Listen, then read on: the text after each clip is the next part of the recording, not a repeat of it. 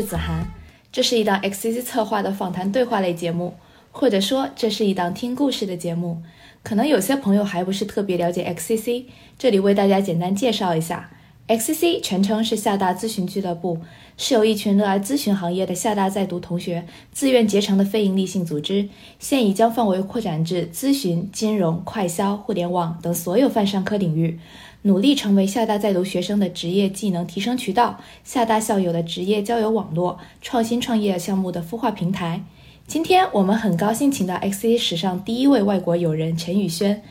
因为乐于助人、为人善良，所以 A.K.A 轩爹。他来自马来西亚，在我们聊天的时候，经常由于他中文太好而让我们产生自我怀疑，到底谁是中国人？从参与五六十场商赛的资深选手，再到实践至上的半连续创业者，到一个乐于拥抱多元文化的体验者，无论从经历、专业、文化哪个角度解析，轩爹的背景和经历都极具多样性。今天，让我们一起来听听他的故事。那轩爹跟大家介绍一下自己吧。Assalamualaikum, nama saya Aaron Tan Yishen, aku seorang Malaysian。我的中文名是陈宇轩，是一位马来西亚人，也是一位马来西亚华人。Asideo Junang, kini jita bohui. Currently having my second year master degree at Samrin University。今日真係非常之榮幸可以嚟到呢度同大家傾偈。我的天，一下切换了六个语言系统，我都没有反应过来。我现在用什么话回应回你呢？要不请轩爹再跟大家就是用中文，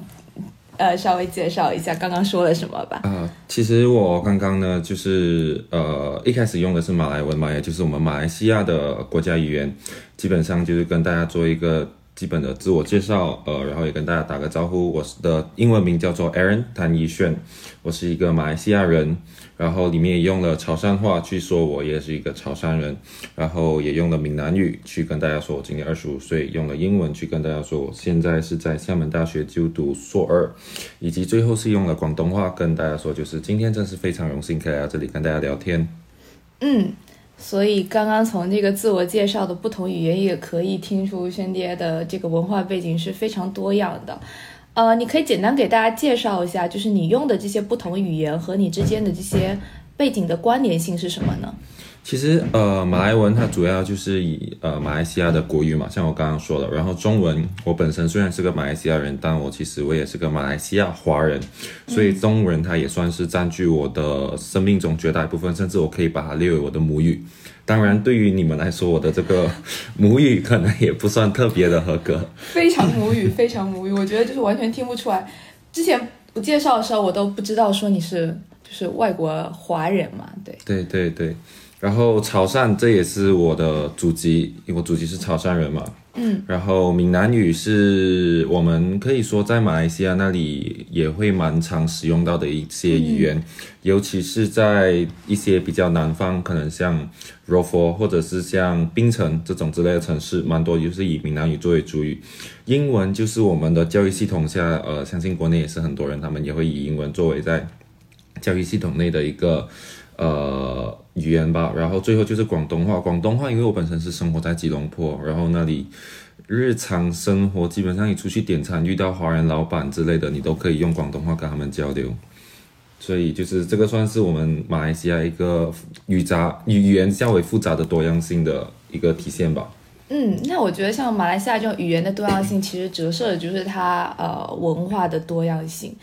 那我们可以从教育这一块，你的教育经历来谈起哈。你说，呃，玄迪，你作为一个外国留学生，你从小在马来西亚接受到的教育是怎么样的？就马来西亚它的教育氛围和国内有什么不同吗？其实我觉得马来西亚教育对比我现阶段对于国内的教育来理解，说我们马来西亚教育可以分为两个特别点吧。第一就是我们因为，尤其是我们是华裔嘛，我们因为呃想要保留所谓的华人根基，想要学习中文，我们在我们的教育体制上，我们会采取多语言教学，也就是代表说我们在上可能像一些数学课的时候，我们不只会上英文版的数学，我们也会在同时上多一版中文版的数学。我们是同时走这种双轨的制度去上我们的课程，然后甚至包括考试的时候，其实也会另外单独分成英文版和中文版，或者是有的时候他们会选择出中英试卷在同一份，但是你回答的时候可以选择要么用中文，要么用英文。他在这种情况下，其实就类似于给予我们更多不同的选择性吧。我们可以选择用自己较为擅长的语言去回答，当然也是有的。学霸他会用双语去回答，就那种在你们国内就叫卷嘛，那卷王年纪小小就开始在卷了。然后第二个比较不一样的是，我觉得就像我说的，呃，因为我们语言的复杂性，导致到其实我们在很多课程上，我们可能掌握并不会如国内的学生掌握的那么多，甚至可以说我们的课程在我们极小的时候就会采取类似于一个分馈，对吧？你们国内应该是叫分馈。我们其实，在初中，当然我们还是一样会上可能一些通识课，可能像化学啊等等的。但是在高中，我们的分馈就会分得蛮彻底的。像我本身，我上的是文商，文商啊，就可能包括是一些呃历史、地理等等的课程，再加上商业，也就是可能我还需要去学习会计、商业、金融等等 这种泛商科的学科。所以我觉得在这种体制下，呃，我们其实没有办法说学得多精，因为我们必须要学习不同的语言，同时我们还要学习那么多呃专业科目。但是这也造就了我们可以接受我们自己不需要做得很好，我们不会哦，对，就是至少在我自己的家庭是这样，我家人并不会要求我在学业上特别有所表现，他不会因为我的排名或者因为我的班级名次不好等等的去责怪我，他更多就觉得，哎，我的孩子学习也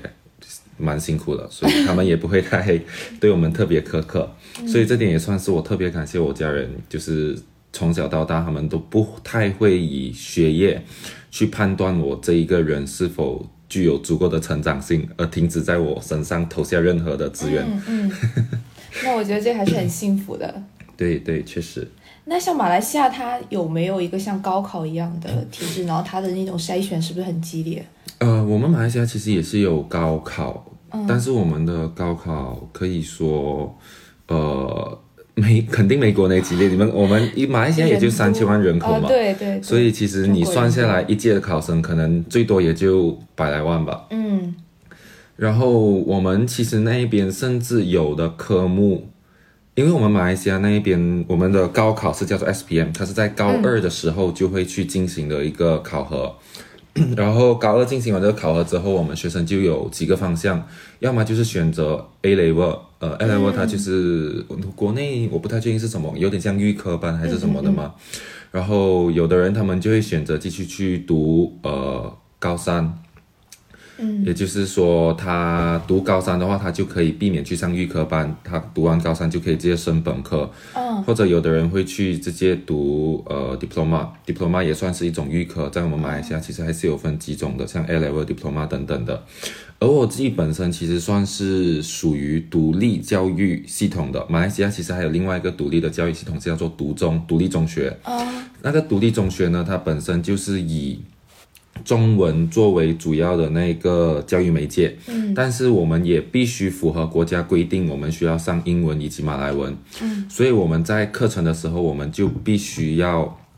面对像你说的那个高考，我们在我们就需要在高二的时候考一次 SPM，也就是国家考试，国家考试是以马来文和英文为主。然后高三我们还得考多一个叫统考，统一考试。统一考试的话，就是跟国内高考性质可能比较像，但是它仅限于报读独立中学的学生就考。所以呃，我们那一边在考 SPM 的时候，可能因为是跟整个国家的人竞争嘛，嗯相反是更不激烈的。因为我们的、我们的国家，它因为语言的多样性，像甚至包括我说，很多人其实对学术上并没有特别的追求，OK，所以我们那一个分数的设置并不是一个死的一个线，就是说六十分才算及格。嗯，甚至有的时候我们是应用全体学生，我们去制定一个，可能说我们要让百分之二十的人不合格，然后其他百分之八十。所以甚至有遇过在某些科目，可能像数学这种科目上，我们会有一些其他种族他们可能数学上不太好的。甚至有遇过个位数就是我们合格线的事情发生，但他还是看总体一个比例上。对对对对，所以其实，在那一些类型的科目，呃，就对于我们来说算是一个优势，因为我们毕竟还是华人嘛，所以在数学上可能还算是算的比较明白的，都能拿个十多二十分。但是可能有的，压了，就是。对，就十多二十分，其实对于我们的成绩来说，可能有的就可以排到呃 B 或者 A 了。哦，就是属于中上的水平了。但是有的人可能他们就是挣扎再去求那几分来作为他们的合格线，所以在国这种国家级的考试反而不太卷。在独立中学相反，独立中学它更多就是以中文教育为主，然后它大部分也是呃华人在报考嘛，嗯，所以在这一个里面，它就有存在所谓的内卷。我相信可能这就华人的天赋吧，就去到哪都想卷。但 当然就是也有特别优秀的人。但是也有像我这种，就是可能只是属于中下或者中等水平的吧。但是我这样听下来，感觉就是马来西亚它的教育系统它是有很多不同的选择的，嗯，然后因为它有很多不同的选择，所以它不会让所有人都往一个赛道里面去卷，是不是？可以这么说，因为我们本身呃，为了保留语言的丰富性，我们是允许我们在小学阶段就允许了，除了呃国文小学，我们还有华文小学，也有但尼尔文呃淡米尔文小学。哦，对，也就是印度文？印印度人文哦，对对对，他没有嘛，就但应该是叫但米尔吧，翻译的话。所以其实他从这种小学的分轨制，再加上他教育资源的分布，其实很多时候也就决定了，在未来可能中学的时候，或者说在中学升大学的时候，很多人就会选择不去本科，或者可能他会选择一些技术类的职业学校。其实这一个技术类的职业学校在马来西亚现在也越来越获得认可。哦，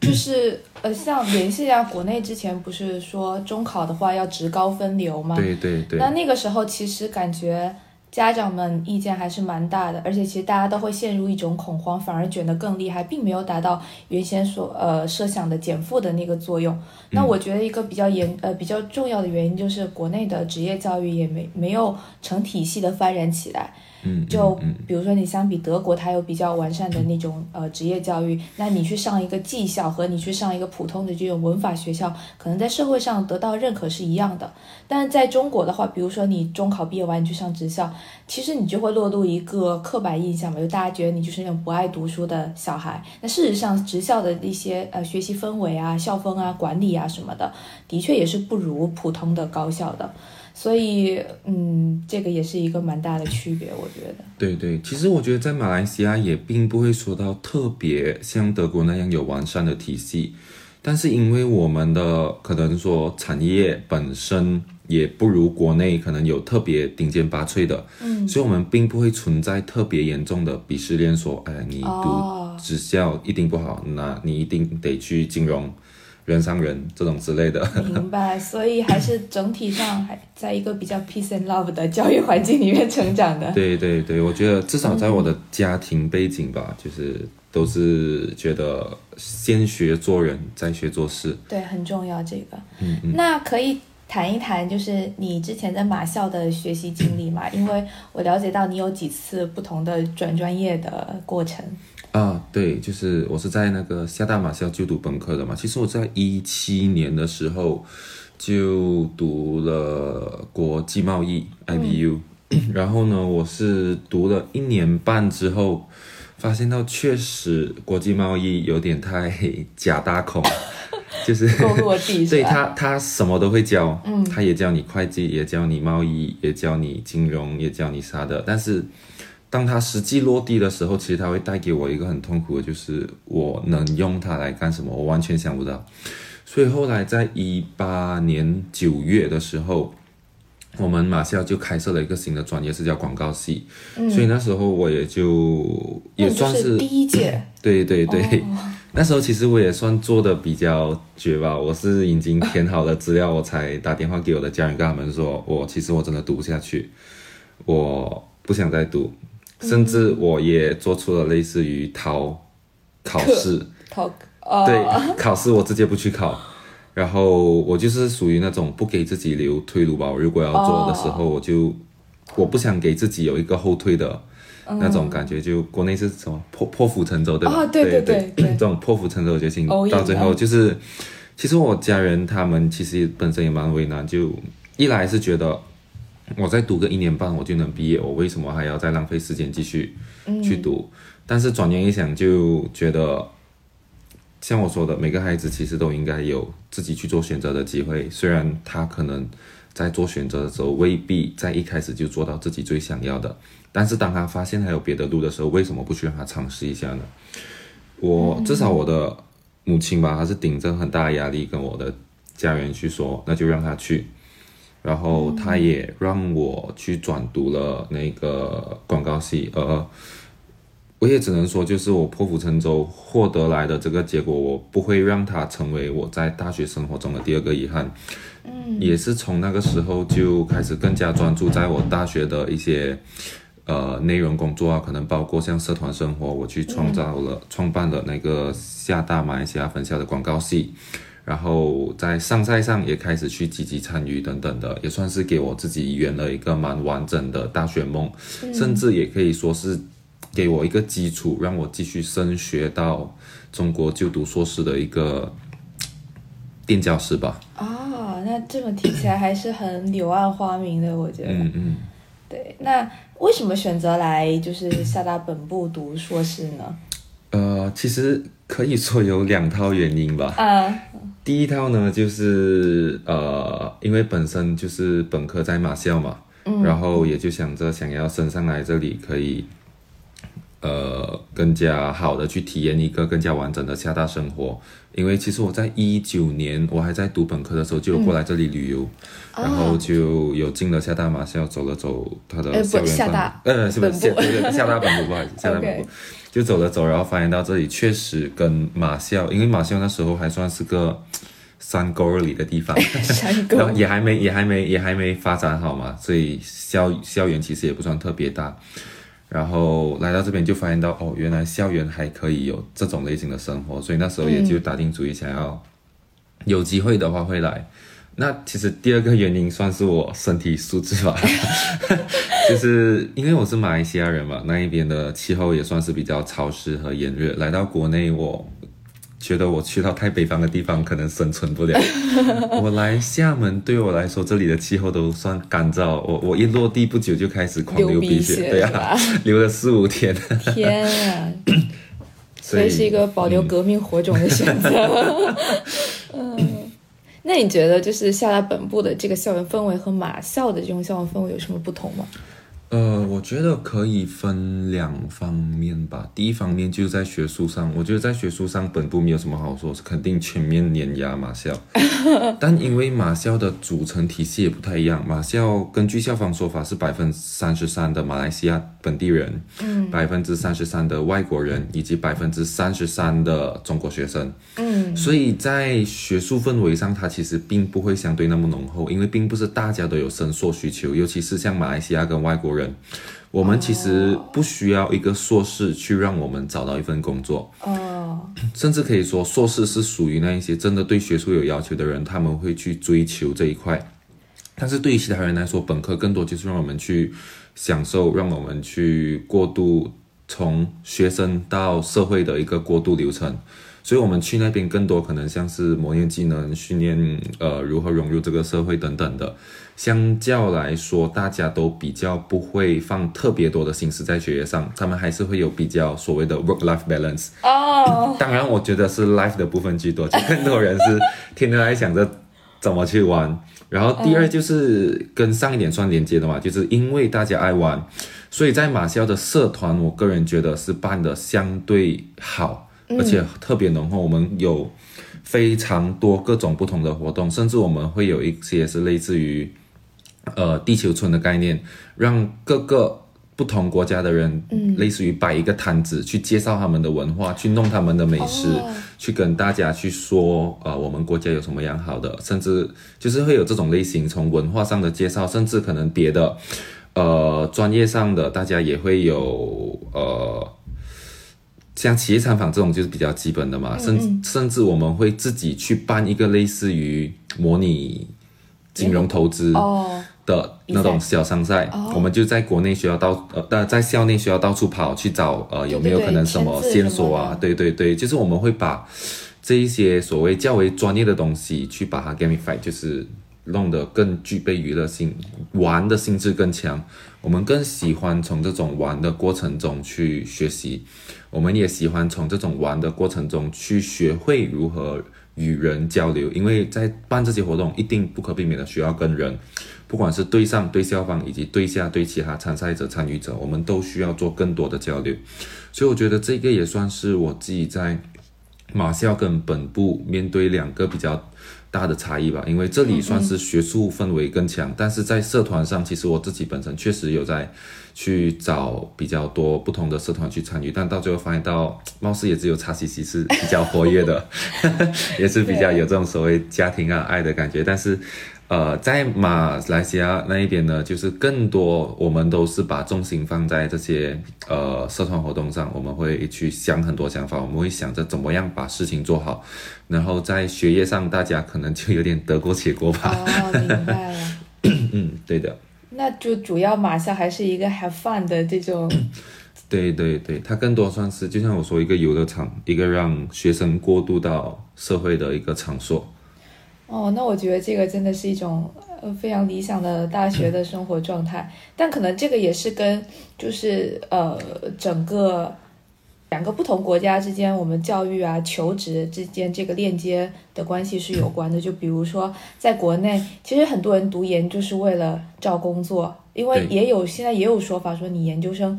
不读的话，你本科直接毕业出来。找不到好工作，特别是对于一些像九八五啊的这些学校来讲，的的学生来讲，那比如说像马校这样的，他首先就没有这个读研的一个硬性的需求在，对所以呃可能大家可以花更多的时间去探索自己到底想要什么。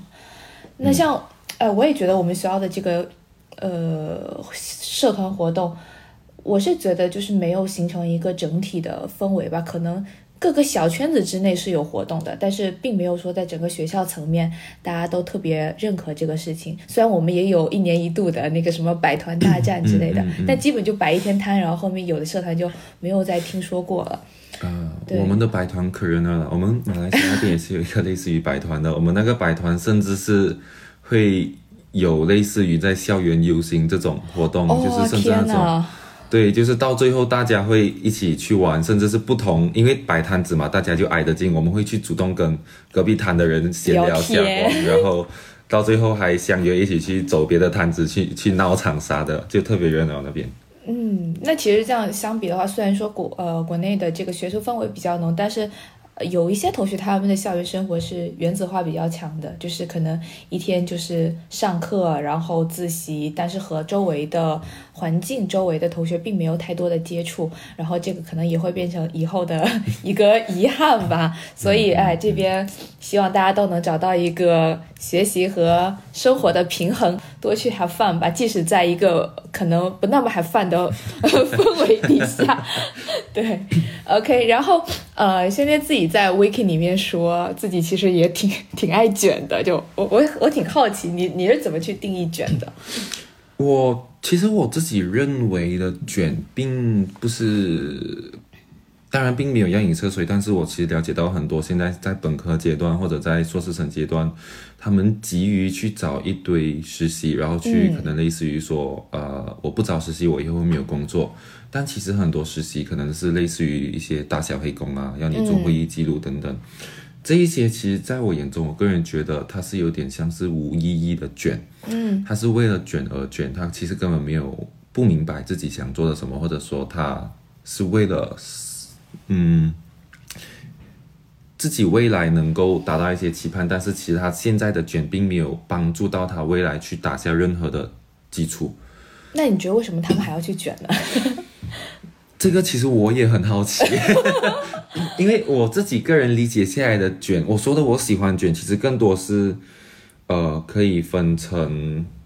第一就是我在我自己兴趣范围内，我去卷，像我我是市场营销，所以我在各种新型可能说科技，像前段时间什么 ChatGPT 出来的时候，我第一时间我就会去申请用上，然后去尝试把它与各种不同的结合，嗯，然后。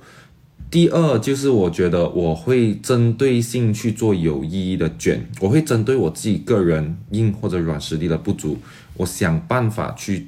学习，或者是甚至像刚刚你也提过，是通过商赛去锻炼我的技能。嗯，所以我个人觉得就是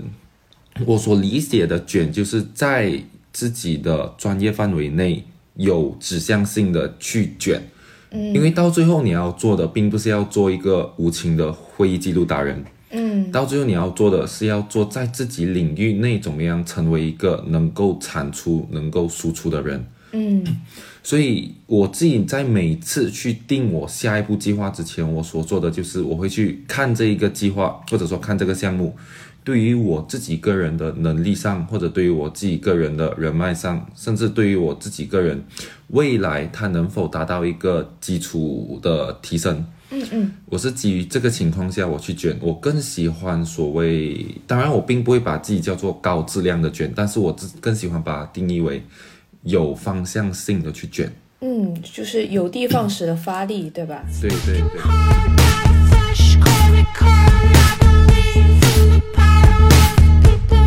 say.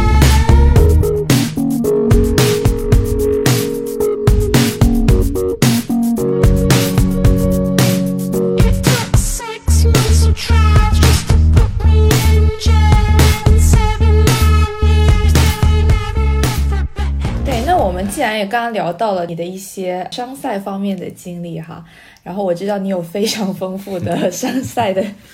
这个经历，然后我也很好奇你对于商赛的这种热情是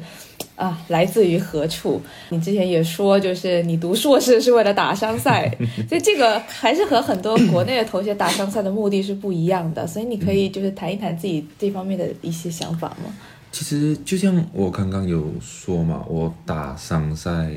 先说热情从哪来吧，我只能说可能确实，呃，我是纯粹喜欢这种，不管是竞技模式，或者说它可以给我一种让我随时都处于一种战斗状态，因为我必须做的比别人更好，我才能够在这一众优秀的人中突出。哦，所以所以你是喜欢这种让自己处在一个可以随时爆发能量的这种状态，是吗？甚至可以说，我喜欢突破我自己的舒适圈，我去哦挑战。对，因为当然我可以很舒服的待在我自己的班级，或者待在我自己的小圈子内。我在我的小圈子内，我可以做永远做那一个可能所谓最强的人，或者大家觉得我是大佬怎么？但是你不踏出去走一走，你怎么知道这个世界怎么那么大？你永远不知道会有多优秀的人，同时还比你更努力去做这些事情。所以对于我来说，打商赛第一点是为了去看到，在这一届跟我同辈竞争中的人到底有多优秀，甚至有机会的话，我会去私人加他们的微信聊天，啊去跟他们说，确实我觉得他做的非常棒，他是我应该要学习的，甚至以后如果有机会，我也想要跟他学习，跟他一起参加商赛。这个算第一点吧，就是我觉得让我去开阔我自己的眼界，我不应该只待在自己的小圈子。第二就是呃，也联系回我刚刚说的，就是呃实力方面，嗯，因为这些商赛其实很多时候它是在磨练你不同类型的，可能像呃咨询方面，它更多是挑战说故事能力，或者是一些资料收集，你如何去把所谓的 information 整理成为 insight。然后像广告方面，可能更多是考的创意，甚至有的是营销啊等等，这些不同类型的商赛，其实我都参与过。就是我通过参与这些实际的商赛项目，我把它称为一个项目吧，就是我并不会把它当成一个单纯比赛，我把每一个都当成一个项目去完成。它会让我在这个期间内发现到我自己，不管是在领导力，我在呃咨询那个资料收集能力，或者在资料整理，或者在其他各种不同能力上，发现到自己的不足，同时也发现到别人的优点，我懂得好是什么。我能够在这个比赛中发现到什么东西可以在别人眼中定义为好，那我就有一个方向去学。那我也可以在这个方向，在这个比赛期间发现到自己能力哪里不足，然后我再去从而提升。所以这个算是我自己个人在打那么多商赛下来所获得的，也算是给我自己一个拥有知道自己的现状，同时能够更加清楚的去了解自己未来要如何进步。这个也算是我的第二个呃喜欢打商赛的点吧。嗯然后第三就是我自己，呃，算是去找所谓的队友或者合作伙伴，他也算是我打商赛一个很重要的目的。呃，因为其实很多时候，甚至我们只算是萍水相逢，或者当然我们在一个社团内，我们可以聊得很好，但是我们没有进入到一个工作状态或者合作的状态下的时候，我们其实永远不知道对方会是怎么样的人。我可以和你作为很好的朋友，但是我可不可以跟你作为合作伙伴？嗯，所以这个也算是我通过商赛去发掘，就是当然现在也是一个学生，也不能说有太多什么，但是如果未来有一些合作机会，或者有一些商业项目等等的，他是否可以成为我的合作伙伴？我是否可以把我的后背交给他？这一些也算是我自己个人在参加商赛，我会去呃关注的点吧。所以基本来说，这个算是我可以，就是为什么我会持续性去参加商赛的原因。嗯，所以我觉得就是你的这种呃，对于商赛的认识，就不仅仅只是把它当成一个比赛，也不仅仅是为了去打比赛而去打比赛，更多时候是把它当成一个呃自我成长的一个过程，然后发掘自己的潜力，包括希望以后能够交到嗯、呃更好的朋友。所以其实这样来看的话，商赛可以给人带来的收获是很多方面的。嗯，确实，其实商赛，我觉得如果你是奔着拿奖去的话，你会活得很辛苦，也会很累，因为你会参加很多，但是未必每一个比赛都会给你反馈说，哦，你这里做的不好，你那里做的不好，你需要自己在期间去探索，甚至你要学会主动。这个也算是我自己个人参加商赛以来最大的收获。我以前在参加商赛的时候，我并不会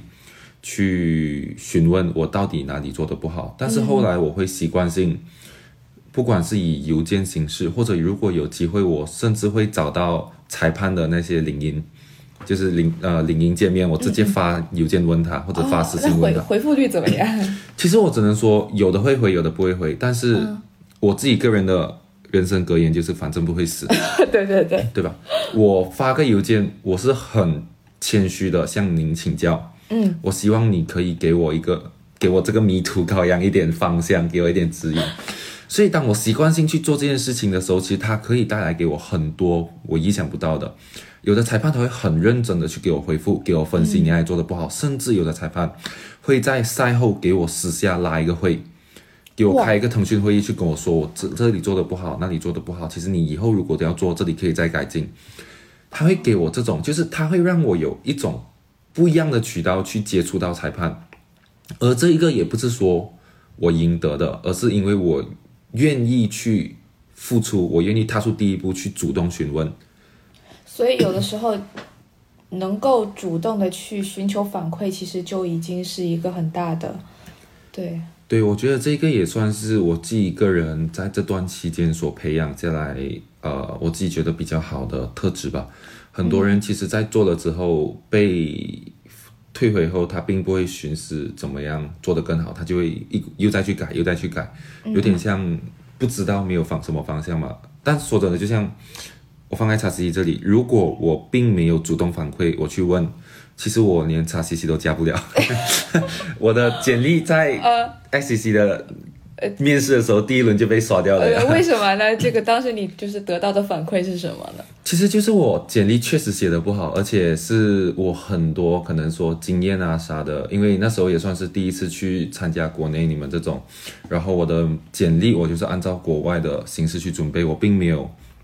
花特别多的心思去整理，甚至包括我自己可能一些其他呃实践上的经历我也没有放进来，所以后来我还是先去问了黄鹏嘛，鹏哥。对我去主动问了他，然后跟他聊了一下，就发现到，诶，其实你还有很多亮点是没有被发现到，不然你再交多一版给我。他还跟我说我应该怎么改，所以我觉得这些就是我愿意去主动询问别人的反馈，我才能够获得的一个算是回报吧。哎，那句话怎么说来的？主动和真诚是永远的必杀技，确实，对吧？那你可以就是讲一讲你呃做的做过印象比较深或者收获比较大的几个商赛的项目吗？嗯，我印象比较深或比较深刻，其实都不太是所谓很大型的，可能像国内什么罗兰贝格啊等等。当然，那一些可能在部分我也拿过一些奖项，但是很多时候那一些算是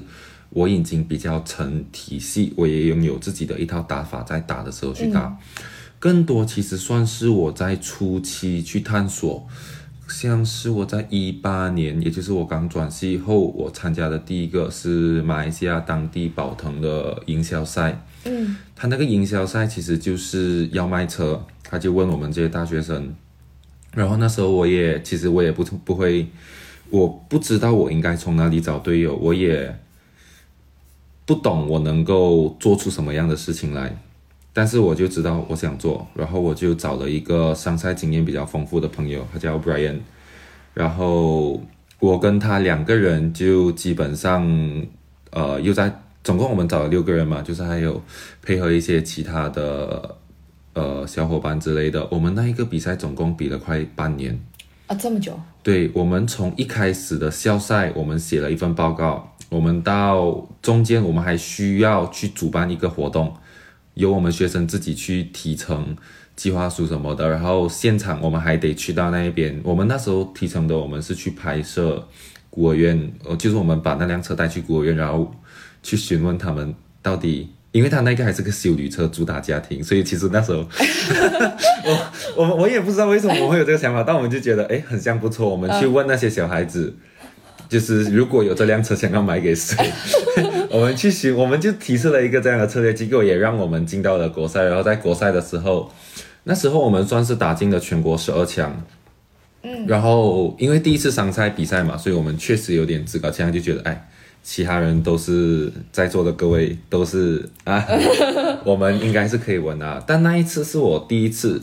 懂得什么叫做失败。哎呦，那对第一次就能收获这第一次我进了十二强，但是我并没有拿下任何名次，甚至其实别的小组也觉得我们表现的很好，但是我们就是没有拿奖。Why？我只能说，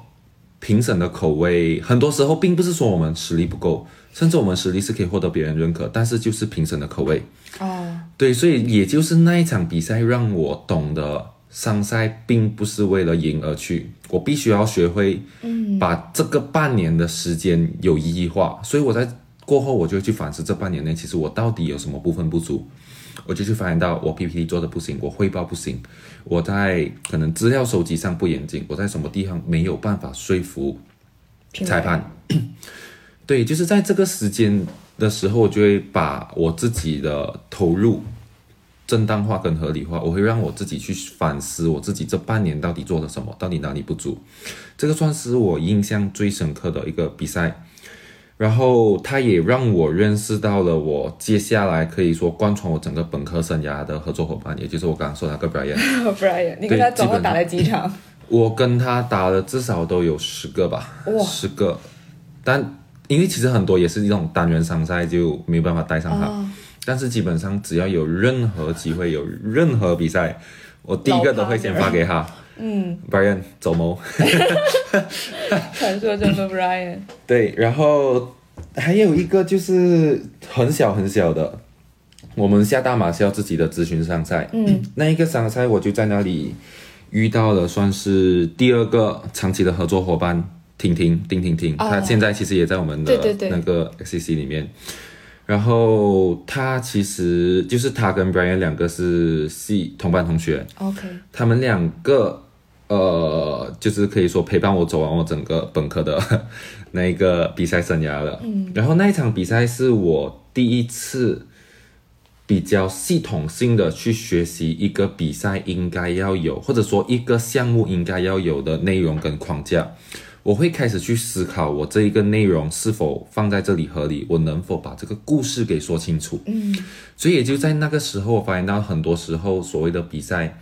并不是我们的资料越多越好，相反，我们是资料得明确，我们得要把故事线给说清楚，我们做我们自己是最理解这个项目的人。对对对但，是听的人他有没有办法在三十分钟内或者在十五分钟内了解你花了一个月去收集来的资料？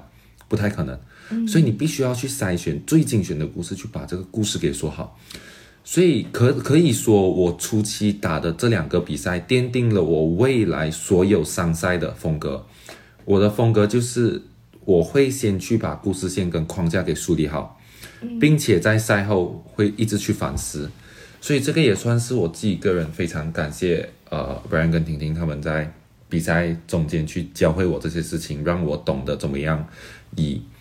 更好的角度去看待什么是商赛以及胜负。当然，当我这套体系成框架之后，我的故事啊或者什么去成一个成一个框架之后，我再去参加比赛的时候，就发现到其实很多时候它就是一个填充题。嗯，我把各种我我把这个框架放到这一个情境下，我把它所需要的资料放进来，自然而然初赛或者说基本上都能够进到呃决赛或者是半决赛吧。但接下来就是我得去学会适应失败，因为并不是每一份东西做出来都符合评审的口味，评审也有自己的个人喜好。所以我也不会去把所谓的得失看得特别重，我更多看重的是我在这段期间内有没有继续完善我的框架，我在这段期间内有没有继续完善我自己个人的能力，我就从这样的角度去出发，我自己个人也会觉得参加商赛其实是一个很享受，并且对于我来说也算是一个在除了学习生活以外蛮重要的一部分。嗯，那这个真是一通百通了。所以无论说从呃你去反思也好，然后收这种成败观也好，收获到的这种很好的友谊也好，就是商代真的带给你很多东西，而且的确可以超越。就我觉得它带给你的这些东西，就是远比这个名次本身是更重要的。嗯嗯嗯，那除了打商赛以外啊，我也知道你是一个 创业的行动派，然后也是一个非常呃实践导向的这样的一个创业者，所以你可以简单跟我们介绍一下你自己的这种创业经历吗？我其实呃蛮早吧，可能在一，等一下，我十八岁是几岁？一暴露年六年，龄，暴露年龄了。一一六一七年这样吧，差不多。其实那时候我就开始在做所谓的线上电商，嗯，在马来西亚就是在以念书打广告，然后跟通过阿里巴巴获得货源。而且那时候其实就拥有所谓的一件代发，我并不需要囤货，我只需要把地址发给那个厂家，厂家就可以直接把货发到马来西亚的那个地方。有点像中间商，是不是？对，其实我就是那个中间商，嗯，赚疯差价狂，疯狂赚差价。疯狂赚差 其实。打的主要就是资讯差，嗯，因为很多其实当时国内的东西在马来西亚来说概念是相对新的，当然有没有用另说，但是听着蛮酷的。像我曾经卖的最好是什么？太阳能充电宝，啊，真的哦、对，那那一个东西，其实在国内我记得那时候可能也就百来元吧人民币，然后我在马来西亚卖两百多马币，就是算下来差不多赚了三倍吧，就算三百多。三三三三百多人民呃人民币的，就这种东西，其实我觉得主要还是打资讯差嘛。然后后来我做了一段时间后，我就发现到我自己其实很讨厌去做这种一对一的客服，尤其是呃马来西亚人特别喜欢问吧，我的价钱、功能全都放在那里，但他们还是会来问，就自己啊不好意思，请问这个多少钱？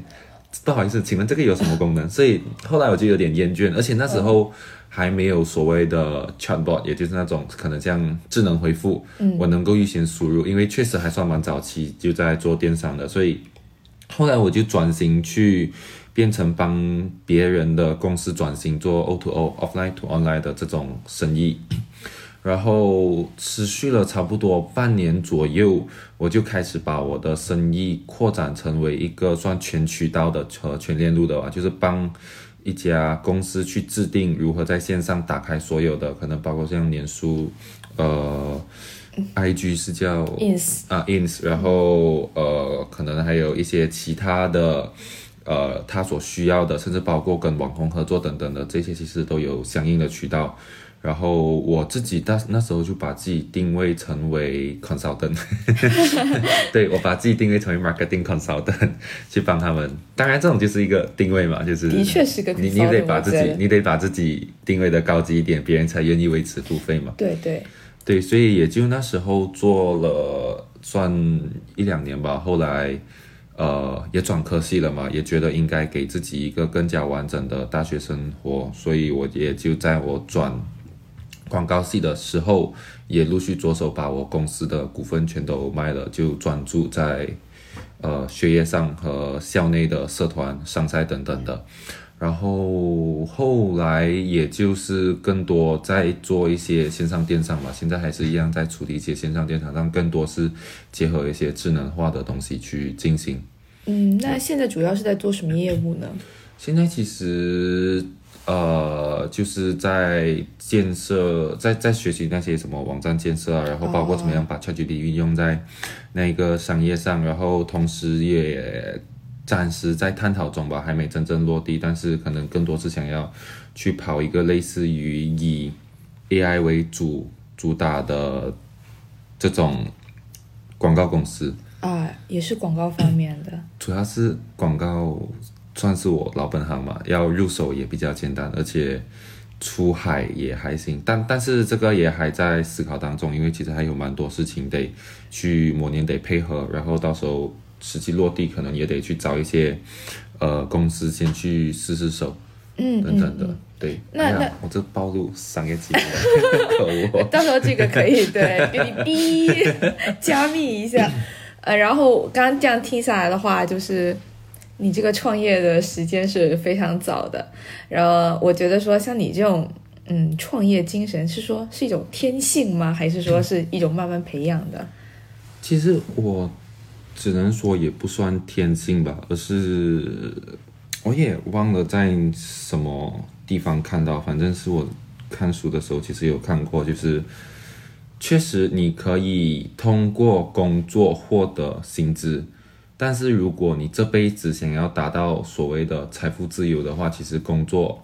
并不是你唯一的渠道。嗯甚至工作加理财也没得那么快，只能说创业这个东西是基于我想要在三十岁、四十岁退休，三十岁、四十岁这种年龄退休的的基础下，我定制出来我应该要做什么样的决策，它有点像是反推，但是我也只能说。当我有了这个目标后，我会很自然而然去吸收跟去加入很多不同这类型环境，包括 FCC 这类型的环境。当这类型的环境多起来后，它它就变成一个环境在推着人去走的概念了。对，当我呈现出那个意愿，我愿意为了这个意愿去付出行动，我去加入，我去开始阅读，我去什么什么，到最后就会变成这个环境，它在推着我走，它就变成一个我自己就算不想做，身边都会有特别多的机会跑出来跟我说：“你真的不做吗？这个东西好像可以走一下、哦、之类的。”对，所以我觉得它算是一个我主动付出，到最后这个环整个环境都在推动着我走的事情吧。双向互动。对嗯。那你刚刚也提到了一个阅读，对，所以我想问一下，就是你在阅读上，呃，有没有一些方法论可以分享？因为你刚提到说，其实你很多创业的想法是一开始也是受阅读所启发的嘛。嗯嗯对嗯嗯，其实我觉得没有所谓特别系统的方法论，我自己个人到一直现在都还在坚持的，就是我永远坚信这一句话：没有什么叫做我静不下心来读书，嗯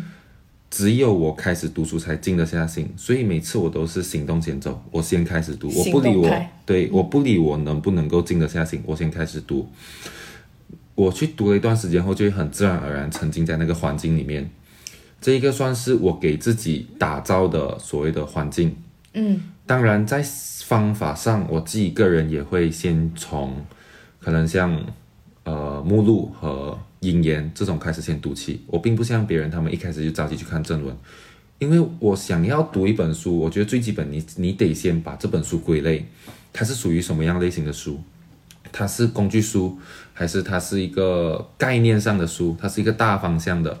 甚至可能有的它是一些比较偏专业的或者语言啊等等的。当然这些我大部分会把它归类为呃工具嘛，也就是我需要用到的时候我会去读。还有一种就是给我大方向上的提升，可能像一些别人说很大的框架、很大的未来什么什么的，嗯这种就是去提升我的认知上限。所以在阅读这两种书本，我会有不同的读法。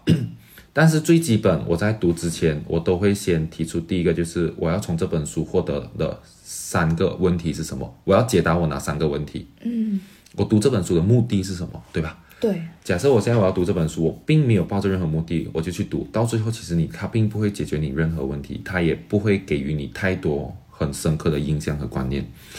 然后为什么我会像我刚刚说，我会从目录跟那个引言开始读起？这就是因为在引言上其实就包括了，呃，作者想要通过这本书向你介绍什么，或者是呃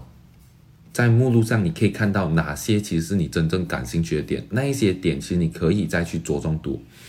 你读书并不是说你需要一字一句从头到尾一字不漏的读，而是你要懂得哪一些是你需要的点。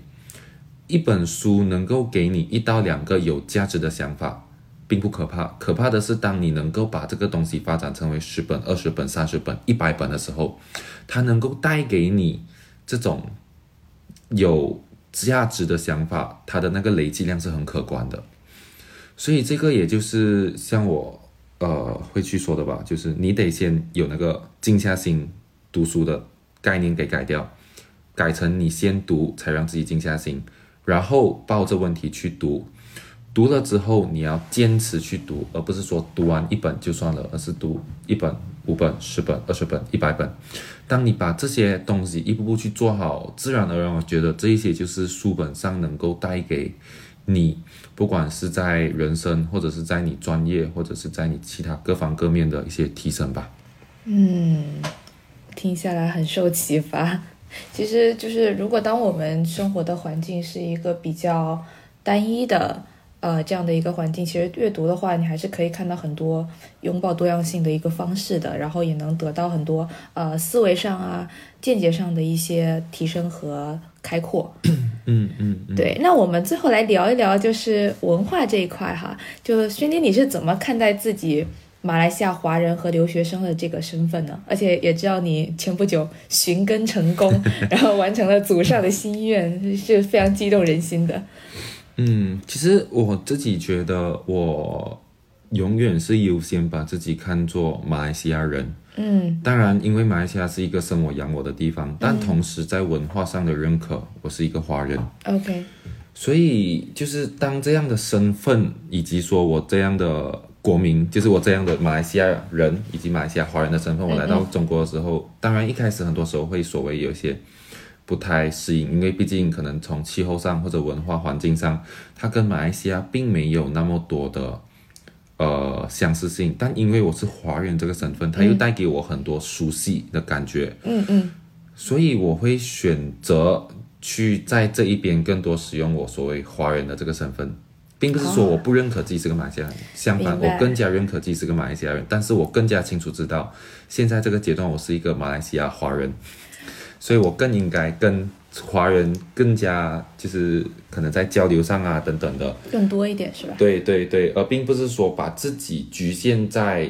海外的小圈子，就是可能只待在我的宿舍，继续跟一些外国人一起玩。当然也可以，这个是个人选择，并不是说觉得哪方面不好。但是我自己觉得，我都已经来到这个地方了，我又为何需要只待在一个小环境内去局限自己？我人生应该有不一样、更多不同的可能，所以我会选择在这种情况下更多的去参进来。第二，就像你说的，留学生的身份嘛，其实我觉得留学这个东西，我并不会把它太当成我只是一个学生，嗯更相反，我觉得我应该善于利用这几年的时间，去让自己在这一边找到一个重新属于自己的定位。除了学生以外的定位，我可以是一个好的员工，我可以甚至成为一个创业者或者其他的身份等等的。但是留学它其实只是算是一个渠道跟平台，它让我有一个借口留在这里，OK，但是它并不是我只能留在这里的唯一借口。对对，所以也算是我自己个人对于马来西亚华人和留学生这两个身份的看法吧。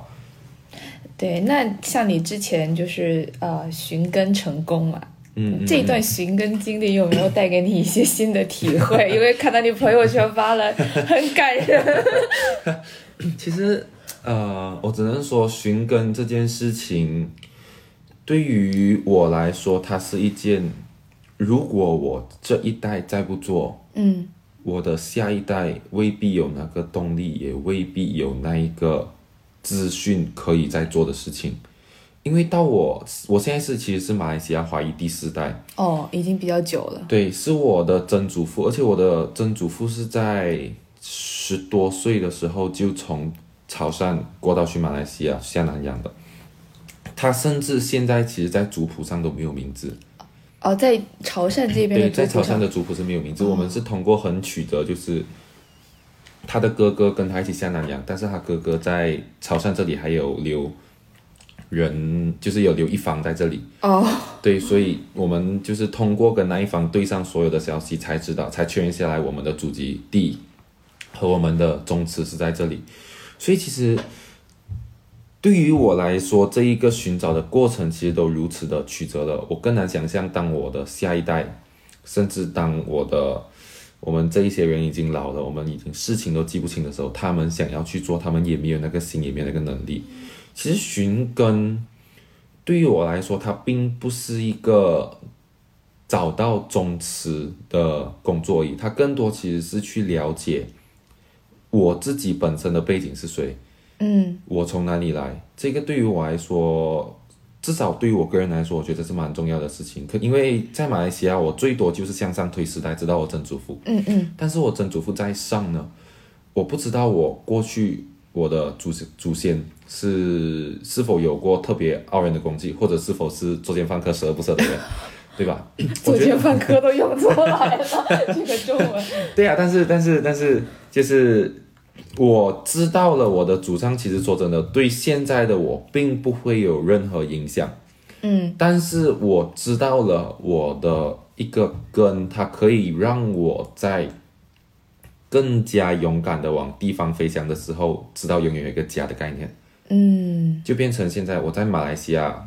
我的家是在那里，对，但是我的根是在潮汕，哦。所以就变成了一个，我觉得就算到后代，我还是可以很光荣的、很骄傲的跟他们说，我们这一支的根就是我找到的。哦，对，是一个算是家族里面比较重要的里程碑吧。对对对对。那像这种，比如说你寻根了，然后你找到了和当呃中国文化的一种链接和一种根基在，这个会影响到你未来的一些职业的规划吗？比如说，它可能会更启发你希望在中呃深耕在中国的这些市场上。其实我觉得，呃，本身、并不会太让我做出这种左右的的决策。嗯嗯它更多就像我说，他让我在心理上有一个危机，有一个念想。但是。对对，但是其实像中国这个地方，我本身就已经算是对这里从文化上也比较，因为我基础我是华人，从文化上比较类似相似程度，然后甚至可可能包括，呃，未来这种所谓呃地球村、世界村的概念，这种跨国之间的贸易，它其实都决定了未来的人才不应该被局限在地方。甚至其实我有考虑过去做所谓的数字游民，也就是说，我可以人在柬埔寨或者人在呃，可能说巴西什么的，但是我的工作其实是在中国，对吧？啊，这跟上一期跟 Cassie 聊的时候，他也有提这样的一种工作状态。对，对对，其实我觉得就是呃，这种东西更多只是让我有一个所谓的根，但是会让我做出这种未来我想要做所谓数字游民的生活状态，更多是因为第一，我自己个人对于多元文化跟多样文化的接受以及包容，我永远对于新的事物我是呈开放以及嗯接受的状态，我并不会去排斥说这个不是我的东西，相反，我会让它尝试融入成为我生命的一部分。第二就是可能我的语言多样性在这一方面也算是能够支撑到我一部分。当然，可能像去一些呃比较冷门语种的国家，我也是属于生活比较困难，但并不代表说我不可以学，对吧？嗯，我觉得语言最重要就是一个环境，当它有了环境，其实什么事情都是水到渠成，整个环境都在推动着你走，你不可能做不了。第三就是像我说的，你的职业。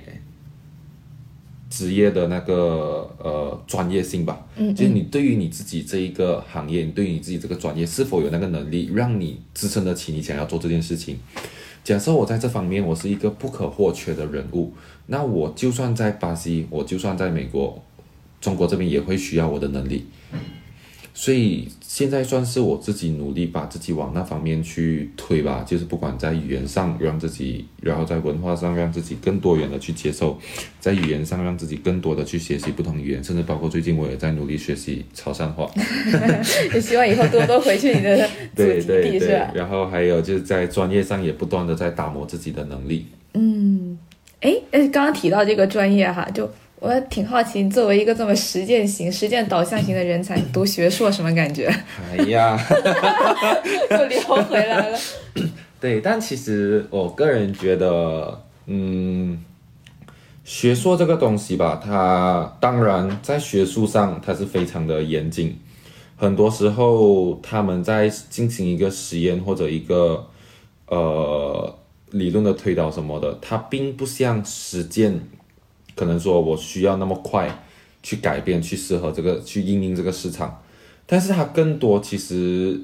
可以让我们去把我们过去所有的经验归纳成册。嗯，我觉得这个是我自己个人在读学硕下来，我感受到我在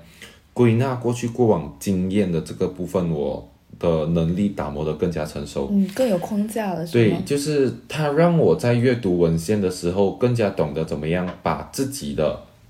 可能一些项目内容啊，或者说事业内容给放进去这个体系下去审视，看自己在这方面是否做得足够严谨，甚至在做一些呃市场测试的时候，我也会抱着实验的形式，我会去定义自变量、隐变量，去控制它的环境氛围。因为只有这样才能够得出最干净，是否我做这个东西就能够最直接导致另一个结果，对吧？所以我自己觉得读学硕下来，它对于我提升的，我不敢说是学术能力，但是它更加让我在体系框架的构造能力上成长，以及我在所谓的阅读吧，就是真的，它在让我在阅读这方面会去读的更多，你 必须得读啊！现在，当然很多时候确实也读的有点痛苦，就在读的时候还是会想，哎，为啥呢？何必呢？但是到最后就觉得这是我自己做的决定嘛，嗯，所以做的决定就不要想那么多，而且已经熬了两年了。对啊，反正又不会死嘛，对，这这个是你的格言，反正也不会死，反正就还是要勇于尝试的。嗯嗯，好呀，那我们今天听了轩爹讲了他的创业、商赛、教育背景，包括他文化方面的这些故事，啊、我们可以感受到他是一个非常具有多元性或者说多样性的，啊、这样的一个底色。那同时呢，他也强调了就是人和环境相互互动。呃，到了某一个环境、某一个阶段的时候，环境可能会倒推变成去成就你的这个动力，但是在那之前，呃，我们需要用一种更加开放包容的心态去接受来自于外界的碰撞，并且去积极的寻求反馈。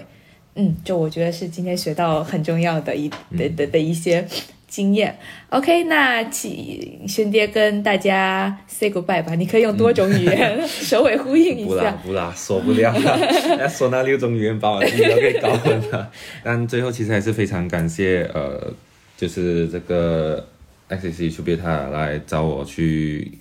就是类似于做一期跟大家的分享吧。当然也希望可以跟更多不同的人发生这种有趣的碰撞。然后，如果大家有什么有趣的想法什么的，也可以随时找我聊天。好呀，好呀，非常感谢玄蝶，也感谢各位的收听。那我们这一期就到此结束，拜拜